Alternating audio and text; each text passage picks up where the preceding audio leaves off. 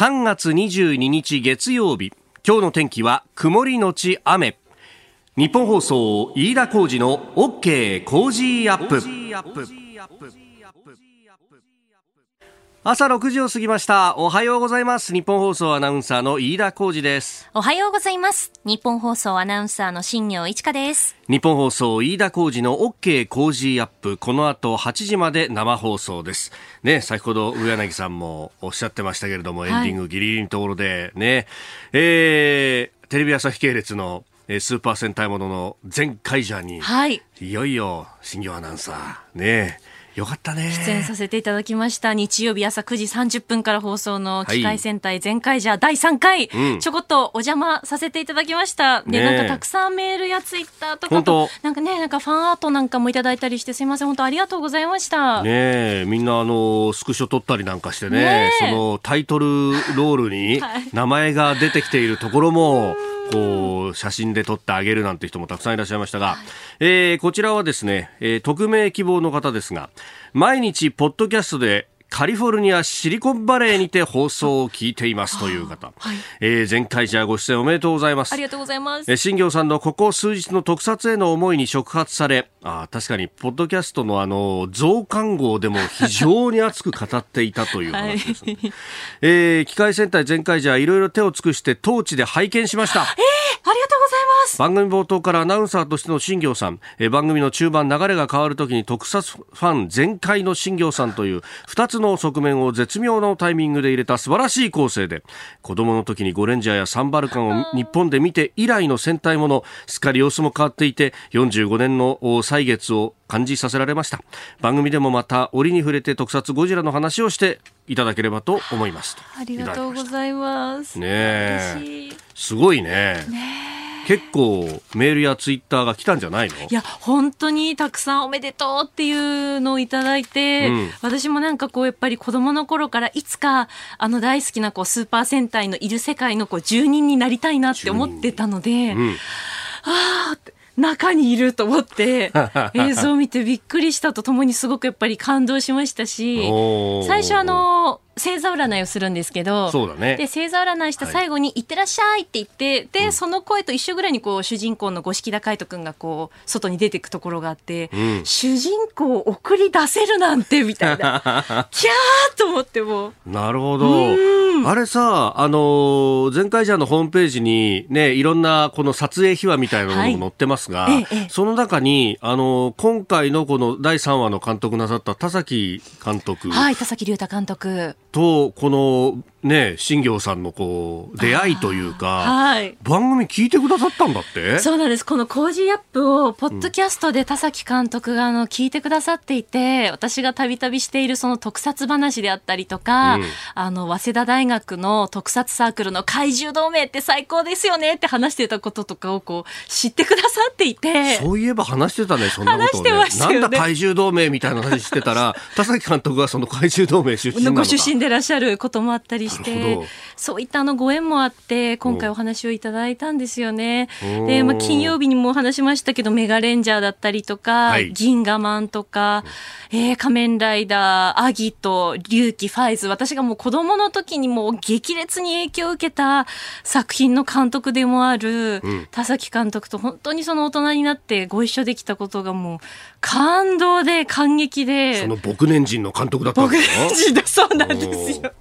しかもですよあの現場で、はい、その撮影でお邪魔した時に、うん、カメラマンの方であったりとか、うん。うん、照明の方であったりとか「工事アップ聞いてますよ」っていう方いらっしゃって。へえそうなの？そうなんですよ。なんでだろう？あの皆さん朝早いみたいでこの放送しているこの時間ぐらいにこう集合だったり出発だったり。あそっかそっかそっか。あのー、今回のね、前回じゃはどうしてもまあご時世で、スタジオでっていうのが多いけど、うん、本当だったらいろんなところにロケに行くんだもんね。そうなんですよね。そうするとそっか、そのロケ車の中とかで、日本放送かかったりするんだ。かもしれないです。あと、ポッドキャストで聞いてくださったりとか、本当いろんな方法で聞いてくださってるみたいで、すごく嬉しかったですね。いやありがとうございます。ありがとうございます。えー、あの、新業から抱いてますんで、もしあれたらね、えー、今後もいろいろな役で多分、いろんなあのツイートが来てたからね。あ、そうですね。今度は悪の条約でどうかとかいろいろ。えー、いやいや、でも、あのー、見逃した方もですね、すごい他局の宣伝してるけど、あの、YouTube に上がってんだよね。そうなんです。すごい早かったよね。早かったですよね。もう多分放送終了と同時ぐらいにアップされていると思うんですけど、えー、東映特撮のオフィシャルの YouTube チャンネルで第1回、2回、そして、えー、第3回と、はい、えー、アップされておりますので、ぜひご覧になっていただきたいですし、うん、あの、東映さんのホームページに、前回美貌録と題して、その撮影の裏側について細かく書かれているところがあって、まあ、第3回はその氷の世界をこうどうやってこう再現したのかとか、はいはい、その職人技についてとかも書かれているので、合わせてぜひ楽しんでいただきたいなと思います。はい。はい、ちょっと滑り知らずで今日も頑張っていきたいと思います。あ嬉しかったのは、いて座が超ラッキーっていうふうに出てて、はい、そっか。私、いて座なんですよ。そうですよね。飯田さん、いて座でしたね。いや忖度してくれたのかとかいろいろ思っちゃった。そんなことはないと思いますが。あなたの声を届けますリスナーズオピニオン。ニュースについてのご意見をお待ちしております。この傾向時アップはリスターのあなたコメンテーター私田新業アナウンサー番組スタッフみんなで作り上げるニュース番組です、えー、ぜひメールやツイッターでご意見をお寄せください、えー、今朝のコメンテーターは政治学者で大和大学准教授の岩田敦さん、えー、関西からリモートでのご出演となります。岩田さんと深めていくニュース。まずは1都3県緊急事態宣言が昨日で解除されたというニュース。それから週末米中の外交トップアラスカ・アンカレッジで会談を行いましたが平行線であったとのこと。それそれから LINE の個人情報閲覧問題。えー、キーワードは渋沢栄一。そして7時40分過ぎのスクープアップでは、えー、菅総理大臣の昨日の防衛学校防衛大学校の卒業式の訓示、まあ、これをきっかけとして日本の安全保障等々というところにも、えー、お話をいただきたいと思っております。今週は明治32年創業、千葉県成田市の和菓子の老舗、なごみの米屋から極上一口羊羹15本詰めを1日5人の方にプレゼントします。成田山新勝寺の精進料理をヒントにした創業以来の代表メーカー栗羊羹をはじめとして3種類の羊羹を一口サイズにして詰め合わせたものです。伝統の味わいをお気軽にお楽しみください。ご応募の際には必ずご連絡先、電話番号をご記入ください。また、なごみの米屋の和菓子各種はホームページからも購入できますので、ぜひご覧ください。ポッドキャスト、YouTube でお聞きの方も番組のホームページのプレゼント応募フォームから住所やお名前、電話番号を登録してご応募できます。ここが気になるのコーナーです。えー、この週末はね、えー、結構いろいろなことがありまして、まあ、あの、オープニングで話しましたが、新行さんは、えー、前回ジャーに出演と、はい、えー、えー、たくさん、あの、メールやツイッターでおめでとうというのも来ております。で、えー、その前日、3月20日ですけれども、この日というのも、まあ、いろいろな、えー、ニュースがあった日でもあります。まずは、この日は地下鉄サリン事件から26年という日でもあったということで、えーえー、朝方は霞ヶ関駅で、えー、献花あ等々も、えー、行われたということであります。まあ、あのえー、首謀者というような人たちは、あもうすでに、えー、死刑が施行されたということもありますが、後継団体とされるところは、いまだにアレフであったりとか、えー、活動を続けていて、積極的な関与を行っていると、まあ、26年が経つということは、まあ、だからもうその記憶そのものが鮮明にある人たちっていうのは30をすでに超えているということになって、まあ、で、あの当時もその、オウムだとかその教団に対して、えー、若い人たちがこう吸い寄せられるように、えー、入っていくというところの危機感というものは80年代の終わりぐらいからすでに言われていたところでもありました、えー、ご家族の方々がこんなことが起こってるんだというのをこう世の中に訴えたけれどもなかなか、えー、それが伝わらなかったりとかメディアが面白おかしく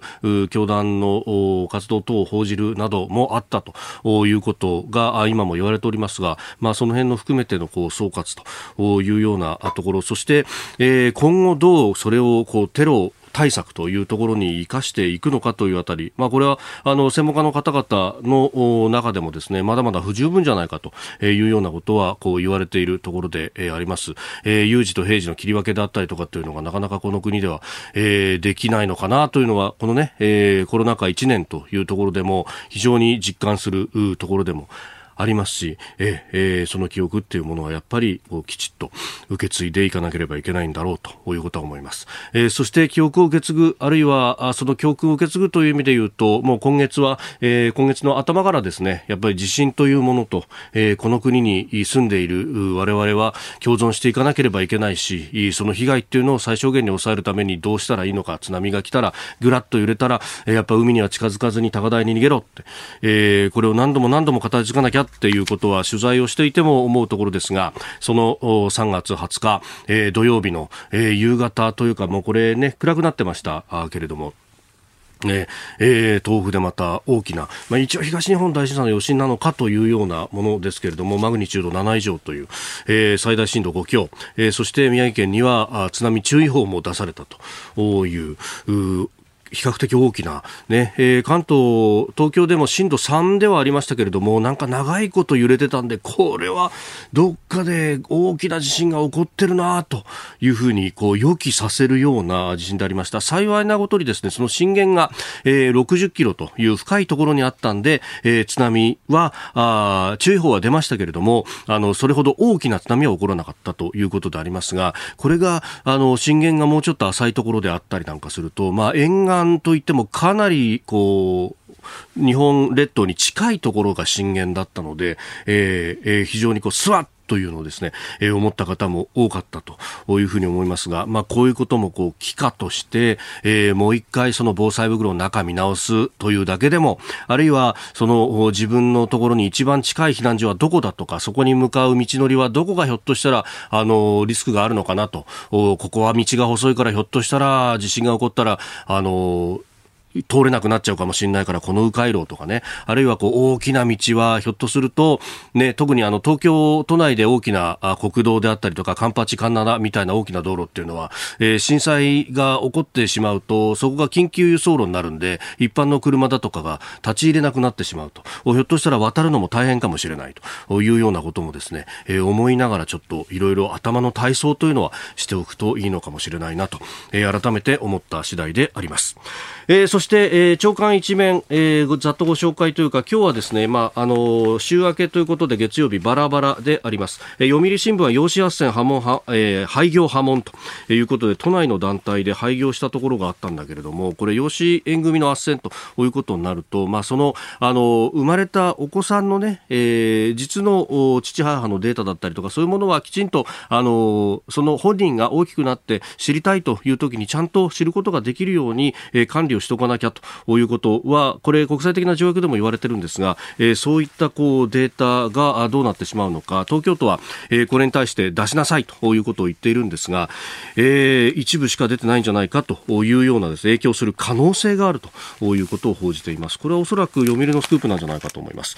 えー、それからあ昨日のですね選挙についてというのが東京新聞千葉県知事熊谷氏ともともと千葉市をやってらっしゃった方に決まったというようなニュース、えー、自民候補大敗というふうに東京新聞は、えー、報じております、えー、それから日経が一面トップで報じているのが工場が火災になってしまったというルネサスエレクトロニクス、まあ、ここはあの半導体の大手ということになりますが、えー、正常化まで半導体の供給3ヶ月以上かかるということで、えー、日経の見出しもルネサス生産再開1ヶ月工場火災車追加減産もと。この半導体の需要というのが今すごく逼迫しているということが言われてます。もともとコロナ禍で、えー、在宅勤務の需要が増えたということで、えー、パソコンなどのデバイスに使う半導体の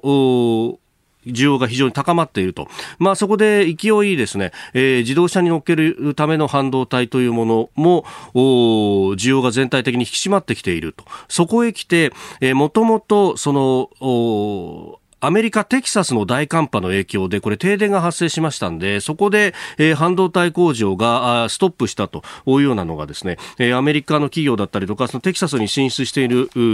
アメリカ以外の、えー、企業も止まっているということがあります。例えば NXP セミコンダクターズというところの工場などは止まっていると、えー、いうことが報じられていて、まあ、これで需給が逼迫していたんですが、それに加えて今回のこの工場火災というのも、えー、相当ですね、えー、需要不足に拍車がかかるんじゃゃないかと。生産量の不足に拍車がかかるんじゃないかと、えー、いうことが言われてます。もともとこの災害で工場が被災するというのは、まあ、東日本大震災の時にもサプライチェーンが、えー、大規模にやられて、えー、自動車メーカー中心に、えー、被害を受けたということがありました。それから直近というか熊本の地震の時もあの時も、えー、確かソニーの工場だったかな。クリーンルームが、えー、一部あの、被害を受けてしまって、で、それで、えー、生産ができなくなったということがありました。で、今回もかなりこう、クリーンルーム中心に、えー、燃えてしまってるというのがありますんで、まあ、こういった時のサプライチェーンの見直しと、それから、あの、一個工場が被害を受けると、これだけこの経済全体に甚大な影響を受けるっていうのは、まさに経済安全保障の部分でも、えー、いろいろ考えていかなきゃいけないと。それこそですね、あの、原発だとかに関しては、まあ、社会的にこう、非常に重要なインフラだということで、まあ、かなり警備の部分というのは、まあ、見直しがここ2、30年言われていて、徐々にそのね、え見せる警備というようなもの、まあ、具体的にはその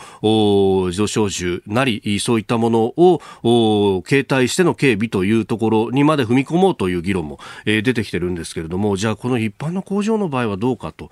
いうと確かに低い生垣だったりとかね、えー、のところっていうのも結構思い浮かぶよなと、えー、こういうところもひょっとしたらということをですね、まあ、考えなきゃいけない時代になっているのかなということも改めて思った次第であります。ここが気になるでした。ここが気になるプラスです。えー、新聞の一面のご紹介で抜けていた産経新聞、これ気になりますね。えー、一面トップ、尖閣巡視船一時航行できず、昭和55年建造、老朽化で故障かということが一面トップに掲げられております。昭和55年というとですね、私が昭和56年生まれですから、1個上、えー、御年ちょうど40というですね、えー、ことになっていて、まあこれ老朽化が原因とみられるということなんですけれども、これ、確かにですね、あの、海保の船、この尖閣の現場でもそうですし、様々なところで、ええー、日本海の大和隊でも、あるいは北方領土を目の前にした、えー、根室でもそうですし、えー、様々なところで、えー、体を張って頑張ってますけれども、船はですね、ベテラン揃いなんですよ。これが本当に、あの、それこそですね、この昭和生まれっていうのも結構多いし、だって平成生まれと言ってもですよ、平成元年生まれだともう30年超えてるわけで、これだからあの、耐用年数はとっくに超えてるみたいな、えー、ことだって多いと。で、あのー、これ装備の刷新を含めた対策が急務と言えそうだということなんですが、まあ、ここでは何度も申し上げてますけれども、ね、えー、国土交通省の、しかも外局のところににあるということで、えー、国交省予算の中から他の部局を削って出すなんてことは他の部局絶対やらないし、で、えー、これを財務省に相談に行けば、他で税源見つけてくださったらいいですよ、みたいなことを言うと。で、えー、じゃあどこでそんな税源を見つけられるんだと、ね、えー、いうことで、あの、本当、予算を要求してもなかなかっていうところの中でですね、えー、心意気で頑張ってきてるんですが、えー、ことここに至ってそれでいいのかという話は、えー、当然ながら出てきてしかるべきだということだと思います。まあ、このウルマという船、えー、ヘリコプター搭載型の巡視艇と、巡視船だっただということなんですけれども、ヘリ搭載っていうのは、あの、海難救助の際にも非常にこれ重要になってくる船でもありますんで、えー、こういったものにもきちっと予算をつけなければいけないということを改めて申し上げようと思います。ここが気になるプラスでした。さあ、次第はコメンテーターの方々とニュースを掘り下げます。えー、今朝は番組初登場です。政治学者、大和大学准教授、岩田敦さんです。リモートでのご出演です。岩田さん、おはようございます。おはようございます。よろしくお願いします。えー、岩田さん番組初登場ということで、えー、簡単でありますがプロフィールご紹介させていただきます。ありがとうございます、えー、1983年静岡県の生まれです。政治学者大和大学准教授、えー、早稲田大学政治経済学部をご卒業されました。大学の在学中に、えー、日本人の歴史哲学という本を出版されております。えー、その後、逆説の政治哲学ですとか、えー、人種差別から読み解く大東亜戦争などなどとさまざま本を出されて、えー、いらっしゃいます、えー、政治学者が実践する流されない読書という本も大きな話題を呼びました。で、えー、初の対談本なぜ彼らは北朝鮮の中世思想に従うのかという本を令和元年の年末にも発売されていてそして今は YouTube で岩田敦チャンネルということで、えー、こちらも開局されていらっしゃるということでございます。大学在学中に本を出すって珍しいですよね。まあ、珍しいというか、まあ、一つ目標だったんですけど、ね、あそうなんですか、はい、私があの尊敬しているあの文芸評論家で江藤淳という方いらっしゃったんですけど、はい、その方が在学中に本を出してたんですね、慶応時代に。だからなんか自分もなんとか自分も在学中に出したいなというふうに思ってたんですけど。なるほど。もう今さまざまなところでね、えー、評論等々もされてらっしゃいます。今日もいろんなニュースが入ってきてますし、これ、はい、日本今後考えると今正念場のような気がしますけどどうですか？本当にそうですね。もう大きな時代の流れの中で、もう本当に大変な時代を迎えつつあると思います。うん、え今日も一つよろしくお願いいたします。どうぞよろしくお願いします。ここでポッドキャスト YouTube でお聞きのあなたにお知らせです。ラジオ局日本放送飯田浩二の OK コージーアップではお聞きのあなたからのニュースや番組についてのご意見をお待ちしています。コロナ禍で感じていること困っていること最近考えていることぜひメールツイッターでお寄せください。番組で紹介させていただきます。あなたと一緒に作る朝のニュース番組飯田浩二の OK コージーアップ。日本放送の放送エリア外でお聞きのあなたそして海外でお聞きのあなたからの参加もお待ちしています。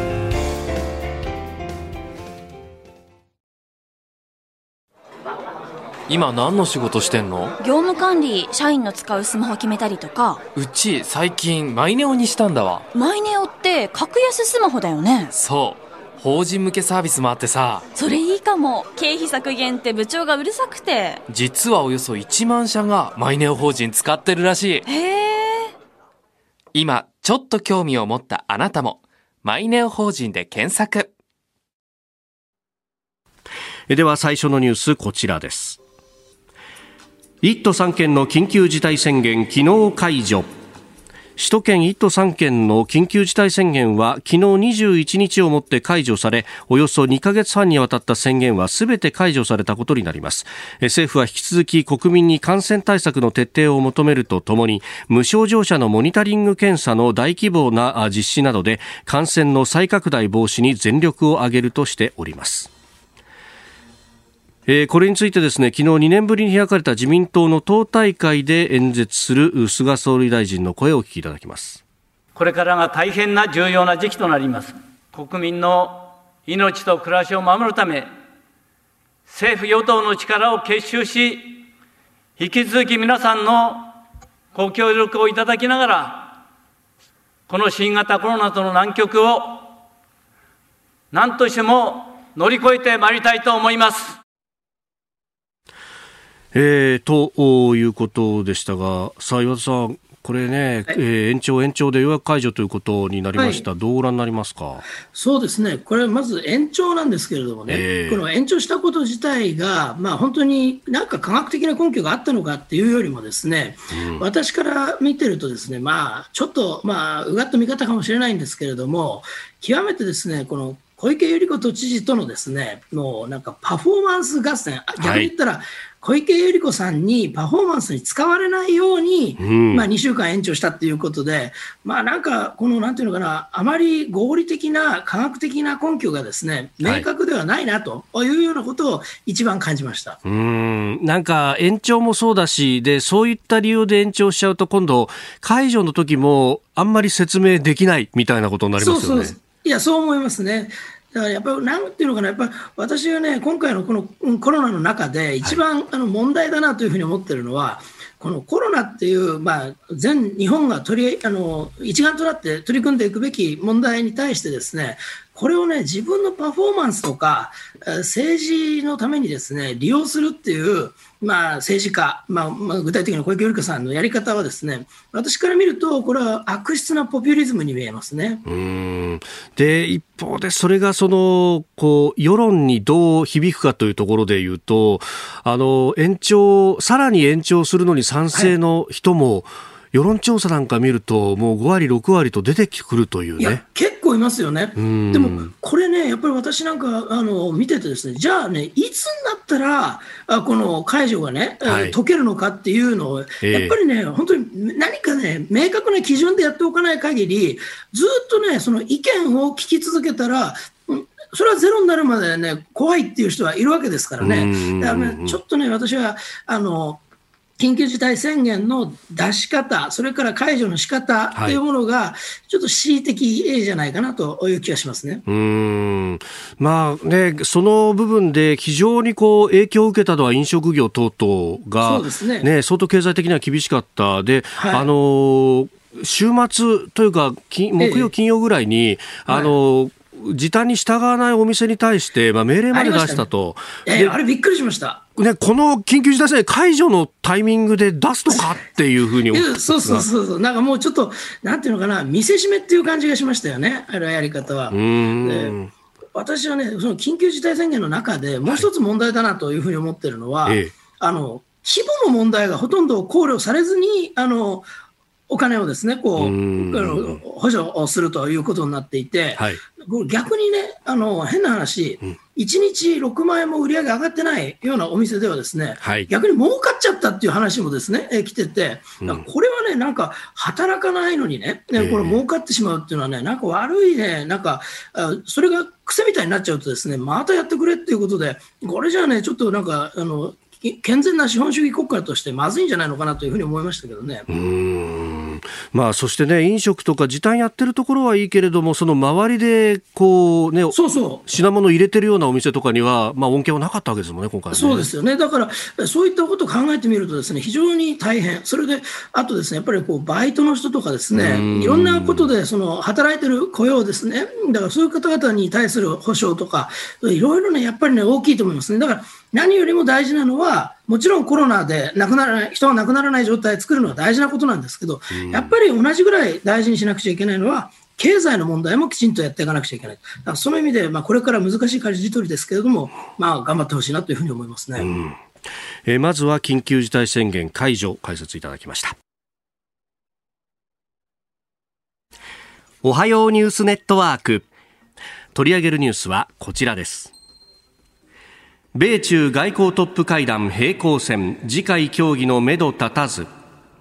アメリカと中国の外交トップによる初の直接会談が先週末2日間にわたって行われ人権や安全保障の双方の主張は平行線をたどりました。台湾、ウイグル、チベット、香港などの人権問題で中国は譲らず反発。気候変動問題や貿易、ハイテク分野でも隔たりがあり次回の協議のめどは立っておりません。えー、日本が重視する沖縄県の尖閣諸島周辺の領海侵入も取り上げられたということで、まあ、日本には協議内容を後日伝えられるということですがさああこれ週末にね、えー、結構大きなニュースだと思ったんですけれども岩田さんどうご覧になりましたか？いや私はこれは非常に大きなニュースだと思いますね。というのもですね、まあ、今までの中国の在り方があ大きく変わったっていうですねある種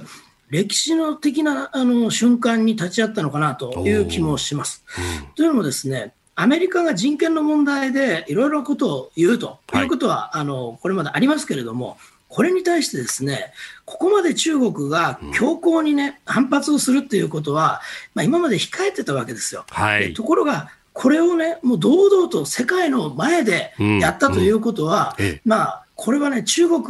が自分たちにあの自信を、ね、持ってるということで、非常にね、まあ、危うい、ね、傾向だというふうに私は思います。うん。しかも、それをその、ね、ある意味こう、マスコミが出ていった後のこの、ね、密室の中でやるんじゃなくて、そうなんです、ね、メディアもいたところで、むしろメディア呼び戻してぐらいの感じでしたよね。そうなんですよ、だからもう見ろということですよね。うん。アメリカもそういう、まあ、バイデン政権としては、要するに、はいあの自分たちはあの弱腰外交ではないということをなんとか示さなくちゃいけないと、まあ、こういうパフォーマンスの部分と、はい、それから同盟国に対して、われわれはやっぱり強いアメリカっていうものをこう維持していくんだっていう思い、それから中国に対して、俺たちは本気だという、まあ、いくつもの意味があったと思うんですね。ところが中国の方はまは、本当に国内に向けてのメッセージ性がですね非常に強いと思いますね。もう我々は偉大な国なんだと、共産党100周年ですかね、決闘100周年。はいそうですよね。で、それから、えこの2049年に建国100周年、はい、まあ、ここまでにですね、世界の中の世界一の覇権国家になりたいというのが中国の目標なんですけれども、はい、これに向かってね、やっぱ本当に邁進してるという感じがして、で我々普通の、ね、国が、えー、大きくなっていくっていうのは、これはまあ人口も多くて、でまあまあ、そういう仕方ないかなというふうに思える部分はあるんですけれども、うんこと中国に関してはですね、自由と民主主義を根底から否定するような価値観を持ってますから、はい、これをね、あそうですね、大きくなってよかったですねというふうにね、こう両手を、ね、このもろ手を挙げて賛成ということは絶対にできないんですよね。だから本当にね、日本はもう厳しい選択を、ね、迫られているというふうに私は考えますね。これ、まあ、世界の目というものもだいぶ変わってきてるなというのは、あれだけ無関心だったヨーロッパの国々が、はい、艦艇を差し向けてきたりとかっていうのをやり出しましたね。はい、はいいやこれはね、どういうふうに考えるべきかっていうとですね、はい、まあ、あの中国いかんぞというふうな、この人権道義的な部分で、うん、えー、こう、なんていうのかな、やってる部分もあるんですけれども、はい、このまま放置しておくと、本当に中国が、あの、覇権を握りかねないという、まあ、脅威っていうのもですね、もう、あの、感じつつあるんですね。で、だからそういう意味においてですね、まあ、随分と中国はでかくなった。で、もう今、アジアの中でのあの軍事力がですね、はい、今やアメリカよりも優位になりつつあると、これはね、やっぱ本当、世界的な危機だというふうに考えているからこそ、ですねヨーロッパももうちょっと無視できなくなってきたと、まあ、こういうふうに考えるのがよろしいんじゃないかと思います。しかも、そのじゃあ、一番こうぶち当たる正面がどこかって考えると、残念ながら南シナ海は、もう拠点まで作られてしまった。そうなんです、はい、そうするとやっぱり東シナ海だとか台湾尖閣ということになってきそうですね、まあ、まあ、もう率直に申し上げると、ですね一番あの中国の悲願としているのは台湾ですから、はい、台湾をですね自分たちの参加に収めたいと、まあ、これは自分たちのもう長年のこうなんていうのかな中国共産党のですねまあ、野望であるわけです。で、これ、はい、でも実力がなかったから、アメリカがですね、こう、抑え込んできたという部分があって、うん、ずっとこう我慢してきたわけですよね。だけど、例えば彼らはやり方として、香港で一国二制度っていうものを導入しましたよね。はい、で、一国二制度で50年間高度な自治認めると言いながらも、うん、もう、香港の自治っていうのは、もう昨年、そして今年にかけてですね、はい、ほぼほぼ、あの、なんていうのかな、自由がなくなって、民主主義がなくなってるという状況を作り出した。うんうん、ただ考えておかなくちゃいけないのは、はい、あの、台湾、あの、一国二制度っていうのは一番最初に台湾に提案したものなんですよね。はい。ということはですね、うん、台湾がもし、あの、政権がですね、ふらふらしてて、一国二制度っていうものを、あの受けてたら、あの香港の状況は台湾で起こってたということになるわけですよ。はい、そうやって考えてみるとですね、非常に恐ろしいというふうに思わざるを得ないですね。うん。そうすると、まあ、あの、総統選を民選にした李登輝さんは相当こう巧みにやったし、はい、その危機感というものがやっぱりあったということなんですかね。いや、私はね、あの李登輝さんというのは素晴らしい政治家だというふうに思ってるんですけれども、20世紀でね、最も尊敬する政治家の一人なんですけれども、やっぱりえただですね、その李登輝さんもできたのは、あのタイミングだったということあると思いますね。ここまで中国がですね、今のように大きくなってしまう前だったから、比較的ですね、強気にいけた。台湾の方が圧倒的にお金がね、えあったという状態でしたけれど、今もうなんか中国の方がですね、どんどんどんどん伸びてる。で残念ながら、その、なんていうのかな、ライオンをですね、なんかちっちゃい、えー、猫に見えてたあライオンにですね、餌をですね、こう与え続けたのは、これは日本であり、アメリカであり、うん、あその、なんていうのか、ヨーロッパなんですよね。西側諸国だった。西側諸国が、うん、あもう中国頑張りなさいということでやってたら、どんどんどんどん大きくなったら、これ猫じゃないと、これはもう虎、まあ虎どころじゃないと、巨大なですね、あの、なんか人食いドラみたいになってしまってですね。でこれが恐ろしい状態だなった。でもその責任の一端は、はい、まあ西側諸国にあったということだと思います。さあ、そして、えー、もう一つ用意しているニュース、こちらです。LINE 個人情報閲覧問題、政府が明日までに報告を要求。LINE の利用者の個人情報が中国から閲覧できるようになっていた問題で政府の個人情報保護委員会は個人情報保護法に基づいて LINE と親会社の Z ホールディングスに対して強制的に委託先の中国企業による日本のデータへのアクセス状況などが分かる資料を提出するよう求める報告徴収を行っています。提出期限は明日23日です。えー、朝日新聞のスクープからこれ始まったというところでしたが、はいまあ、他にもね、えー、情報のサーバーはやっぱり韓国に置いていたというような話もあり、そうそうはい、これ、大問題になりますよね。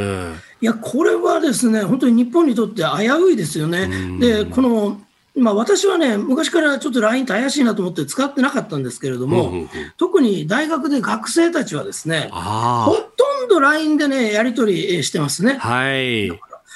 先生、LINE やってないんですか？と言って、逆にびっくりされることが多くて、他のゼミではですね、ゼミのなんか情報を LINE で共有するとか、そういったこともやってるようなんですけれどもね、私は一切使ってないんですが、これはね、今回は本当危ないというふうに思いますよ。うん。これね、日本国内で使ってる方ももう9000万人近くに及ぶと。8600万人以上っていうのを私見ましたね。で、その上結構こう、地方の自治体だとかも住民票出すのに使ったりなんかしてますよね。使ってで政府もなんかそれやってましたよね、総務省とかが。えーはい、だからね、私はね、デジタル庁とかなんかいろいろ言ってますけれどもね、えー、まあ、やるのはいいんだけれども、きちんとしたそのセキュリティを日本がですねやった上でね、そういうことやらないと恐ろしいことになると思うんですね。で特に今回のあの情報あの漏洩というかですね、はい、これ流出がですね怖いのは、ええ、あのまあ、韓国にサーバー置いてあると、まあ、これも怖いんですけれども、え、特に中国の場合はですね、うん、中国には国家情報法っていうのがあるんですよね。はい、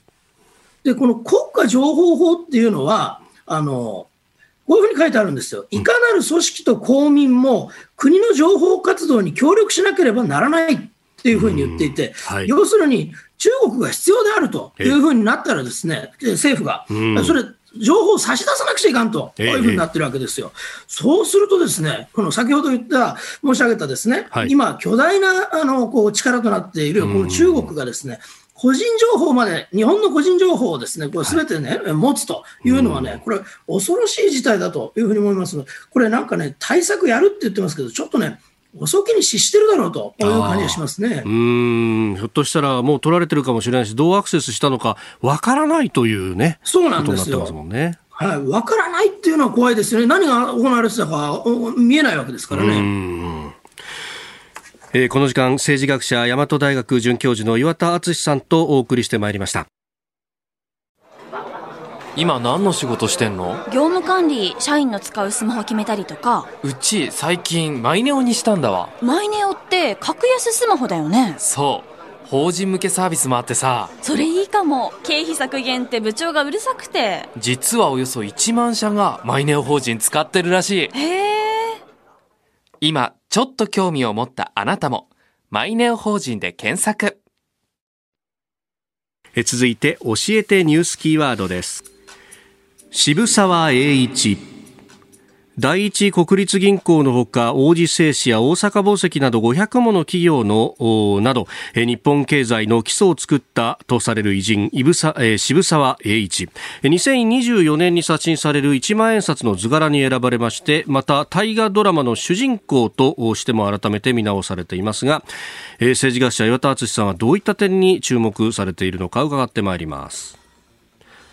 いやにわかにこの渋沢栄一ブームみたいなのがね、はい、いろんなところで、ここでも渋沢栄一が偉業を成したみたいなのが、観光にもなって、ね、いろいろ今ありますね。ええ。ー、岩田さん、この渋沢栄一という人物、どうご覧になってますか？私はですね、まあ、こういうふうになる前からですね、ちょっと渋沢栄一って面白いなというふうに思っていたのは、はい、あの、まあ、明治維新っていうものが世界の中でですね、どうして、はい、あのこんなにですね、うまくいったのかと。要するに、まあ、今までですね、この江戸時代の幕藩体制だったものが、はい、あこの明治維新というのを成し遂げて、まあ、国民国家として近代国家になっていくわけですけれども、はい、これをですね、まあ、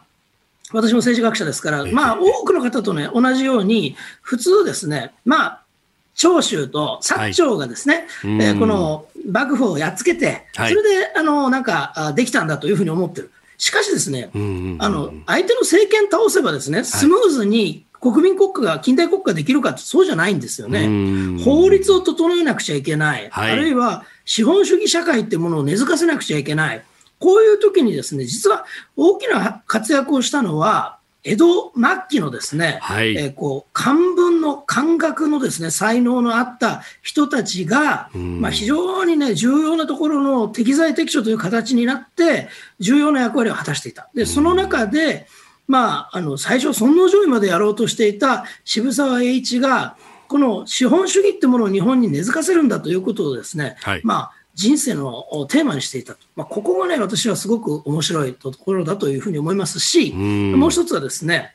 今の、えー、なんかお金さえ稼げればいいんだと。いう考え方が資本主義なんだと思ってる方はですね、はい、ちょっとそれも間違いだということをですね、うん、あの渋沢栄一から学ぶことができるというふうに考えてます。うんあのね、確かにそのイメージと全然違うなっていうのは、あの明治政府に入った、まあ、いわゆるお役人さんたちって本当いろんなところからいろんな人材をこう集めてきてっていうか、そうなんですね。それをやらないともう派閥だとかそういうの、あの、イメージ、意識してたら、立ち行かなかったっていうのが台所事情としてあったようですね。そうですね、やっぱり人材はやっぱ幕府にですね結構いたわけですよね。えー、だから渋沢栄一なんかも、彼はですね、まあ、あのなんていうのかな、農家というか、商はい、商人農、農民と、えー、商人の間ぐらいのですね、感じだったんですけど、はい、まあ、彼なんかも大活躍ですよ。うんで、まあ、これね、やっぱり、こう、外に目を向けて何かこう、パチッと変わるみたいなことっていうのが、まあ、いろんな人の話で関林丸に同行したからみたいなとかいろいろ聞きますが、渋沢栄一ご自身もそうだったんですかね？あ渋沢栄一はですね、パリに行ってるんですよね。で、でパリの万博の時ですね。はい。これは徳川家の一橋家のですね家臣として言ってるわけですよ。一橋家の家臣、だから最後の将軍の慶喜の出たとこですよね。ね慶喜の弟さんをね、フランスまで連れて行く係をやってたんですね。で、大政奉還しちゃって戻ってきて、はい、でその後明治にあの政府に勤めると。なるほど。でその後すぐね、あの、はい、辞めるんですけど、彼の中で重要なのはですね、うんあの何よりもいっぱい会社作ったことも大事なんですけれども、ええ、彼の哲学というか、ね、商業哲学というか、これが資本主義の精神に最も近いと思うんですけれども、はい、あの論語とそろばんという本がありまして、はい。えでこの論語っていうのは道徳と言っていいと思うんですけれども、道徳とそろばん、えー、商業っていうのはですね、はい、乖離しちゃいけないと、両方両立してないと、え国としてうまくいかないよと、また個人としても商売うまくいかないよっていうことを、まあ、ずっと説き続けてるんですけど、この精神が非常に大事だというふうに私は考えてます。これ、論語、まあ、当然最初は中国語漢漢語で書かれているものだから、はい、やっぱりその漢学者たちが明治時代に入っていた、はい、そこが背骨になったっていうのも、やっぱり相通ずるものがあるわけですか？その通りです、その通りです。だからもう、そのなんていうのかな、論語ととか、まあ、例えばですね、漢学者たちがもっとすごいのはですね、い。ろんな自由とか、はい、そういった概念をいろいろ作ってきますよね。はい、あのこういったことも、あの漢学の、だから、江戸末期のですね、あの教育水準っていうのは、もう驚異的なほど高かったということをね、やっぱわれわれはもう一度認識した方がいいと思いますね。うんそして明治、あそこの維新で分断されたわけじゃないということですね、これはね。そうなんですね。えー、今日のキーワード、渋沢栄一でした。続いて、ここだけニューススクープアップです。この時間最後のニュースをスクープアップ菅総理防衛大学校卒業式で訓示菅総理大臣は昨日防衛大学校の卒業式に出席し自衛隊の最高司令官として最高指揮官として卒業生およそ500人に訓示しました。総理は PKO などの30年前に誰も予測できなかった数々の任務に立派に対応してきていることに触れまして今後30年についてもこれまでにない課題や脅威が現れ新たな任務が自衛隊に付与されるのではないかと述べました。えー、確かに30年前は PKO に出すというところでも世論沸騰みたいなね感じになってそうでしたね。もうあの当時はです、ね、私はもうあの記憶ないんですけれども、その当時、まだ、あ子供でした、小学生でしたからね。だけれども、も集団的自衛権の時にですね、はい、あの PKO の時のことをね、過去のものをね、全部ね、朝日新聞をね、読んでみたんですよ。そうしたらですね、ええ、言ってることがね、あの、この間の集団的自衛権のね、あの、反対するのと同じこと言ってるんですよ。要するにね、PKO ができて、はい、自衛隊を外国に派遣することになると、うん、我が国のですね、立憲主義は破壊されて、はい、憲法は死ぬというふうに言ってたんですよ。で、それから、ね、あの30年、はい、あのなんか綾小路きみまろさんじゃないですけどね、あのそれから30年経ってですね、はいどうなったかって言ったらですね、はい、今度は集団的自衛権で、憲法が死ぬと今度言い始めたんですよね。はい、私はね、この議論をね、見てて思いましたね。このいわゆる護憲派のね、人たちはね、うん、憲法のことをね、なんかね、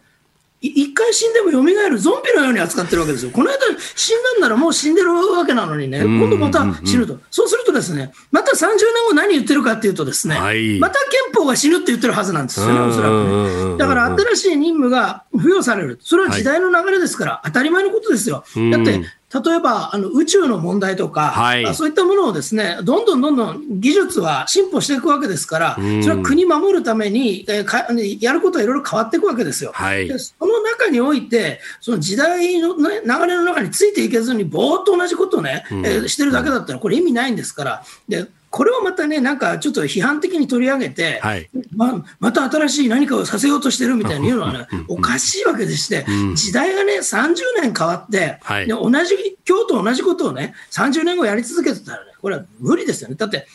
今から30年前って、はっきり言って、えー、あの携帯電話もなかったし、スマホもない時代ですよ、時代によってやっぱり技術によって、それは国の、ね、守り方は変わるのは当たり前のことですから、今回、総理がおっしゃったのは、当たり前のこと言ってるだけだというふうに私は思いましたね。うん。しかもね、PKO、まあ、最初に派遣されたのはカンボジアでしたけれども、はい、やっぱりその中東での湾岸戦争でのね、はい、えー、えー、悔しさみたいな、あれだけお金出すのにっていう。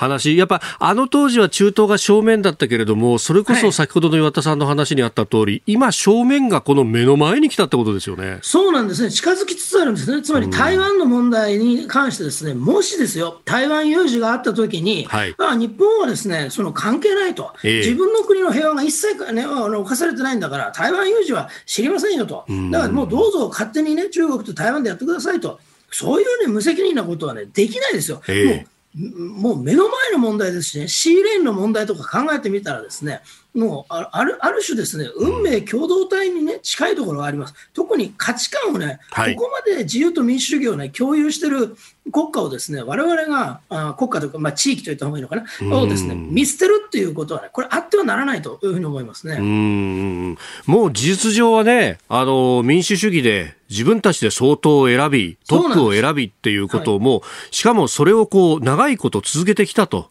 いうところが台湾にあるということです。よね。そうなんです。だからむしろね、それをね、あの中国は見習うべきなんですけれども、うん、逆にですねそのあの台湾を自分たちの方のね、はい、力ずくで中国共産党のこの非自由、非民主主義の、ね、体制に組み込もうとしてるっていうのは、これはね、やっぱりね、自由主義諸国が連携して守らなくちゃいけないというふうに私は思いますね。うん。まあ、あの日本はずっとね、えー、自由で開かれたインド太平洋という旗を上げ続けて、はい、これ、この概念というものがこう重要になってくるわけですか、今後は？うん、全くおっしゃる通りですね、例えばクアッドとかですね、はい、あのこういったあのもう日本だけで中国と対抗するっていうのは、まあ、これ本当にね、残念なことではありますけれども、もうもはやですね、うん、経済の規模、それから人口、はい、それから技術の面においてもですね、1対1でですね、こう、あの対峙すること非常に厳しいとなるならば、やっぱり価値観を同じくするですね、はい、あの大国同士が連携しなくちゃいけないというふうに思いますけれども、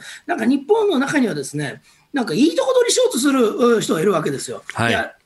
中国とも仲良くやりながらですね、アメリカとも仲良くやろう。こういうね、なんかコウモリみたいなことをやってるとですね、ええ、どちらからも嫌われるということになりかねないので、まあ、気をつけないといけないですね。ん。なんか、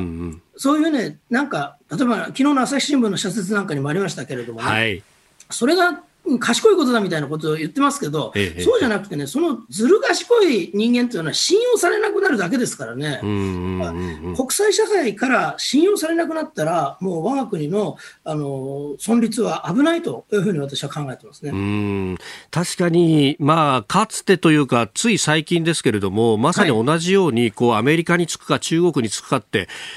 やろうとして、結果、どちらからもそっぽ向かれたっていう国が、隣にありましたよね。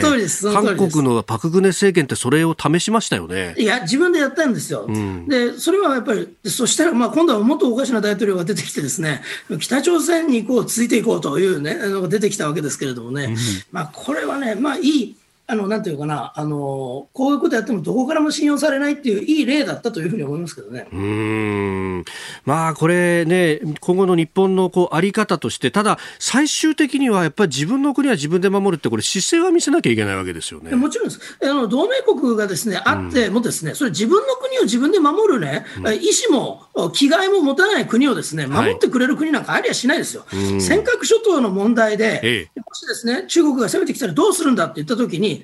多くの人がね、いや、アメリカが来てくれるじゃないかといういうことを言うけれども、それは間違いでしてね、やっぱりまずは日本で戦うと、その時に側面支援をアメリカがしてくれればありがたいという程度の話でして、最初からね、日本の自衛隊は戦わないけど、アメリカさん行ってくださいじゃね、これはアメリカ人の方が納得しないですよ。なんでアメリカ人はその日本人のためにね、命流さ血を流さなくちゃいけないんだというふうに、それはトランプさんがね、最初に言ってたことですけれども、えー、こういうね、あの、常識っていうのはね、それは当たり前で、我々だってそういうふうに思うし、うん、アメリカ人だって思いますよ。自分の国は自分で守ると。まあ、えー、ここの最低限のですね、どこの独立国家でも持ってる、この気概っていうものをですね、忘れては、国防は成り立たないとうん。そのためのこう予算付けであったりとか、装備であったりとか、足りんのかって、本当は国会でこれやるべきですよね。いや、おっしゃる通りですね。で、むしろですね、あの、あの、今日ね、防衛大学校の卒業のお話でしたけれども、はい、私の教え子もですね、幹部候補生学校っていうの一般の大学から行ってるんですね。私のゼミ生も行って、今年も行くんですけれども、でそのね、卒業生に聞くと、はい練習の時のあの油が足りないからですね、本当はこの何キロ行かなくちゃいけないところ、それを半分にするとかね、それ練習が十分にできてないなんてね、そんなことあっていいんだろうかというのはね、本当に強くね、憤りを感じますね、私は。えー、防衛大学校卒業式訓示から、まあ、この国をどう守るというあたりまで、えー、幅広くお話しいただきました。ポッドキャスト YouTube でお聞きいただきましてありがとうございました。あなたと一緒に作る朝のニュース番組飯田浩二の OK コージーアップ。東京有楽町のニッポン放送で月曜日から金曜日朝6時から8時まで生放送でお送りしています。番組では公式 Twitter でも最新情報を配信中。スタジオで撮影した写真などもアップしています。コメンテーターのラインナップ放送した内容の書き起こしインスタグラムや飯田浩二アナウンサーのポッドキャストなど詳しくは番組ホームページでチェックしてください。そしてもう一つ飯田浩二アナウンサーが「夕刊富士」で毎週火曜日に連載中。飯田浩二の「そこまで言うか」こちらもぜひチェックしてください。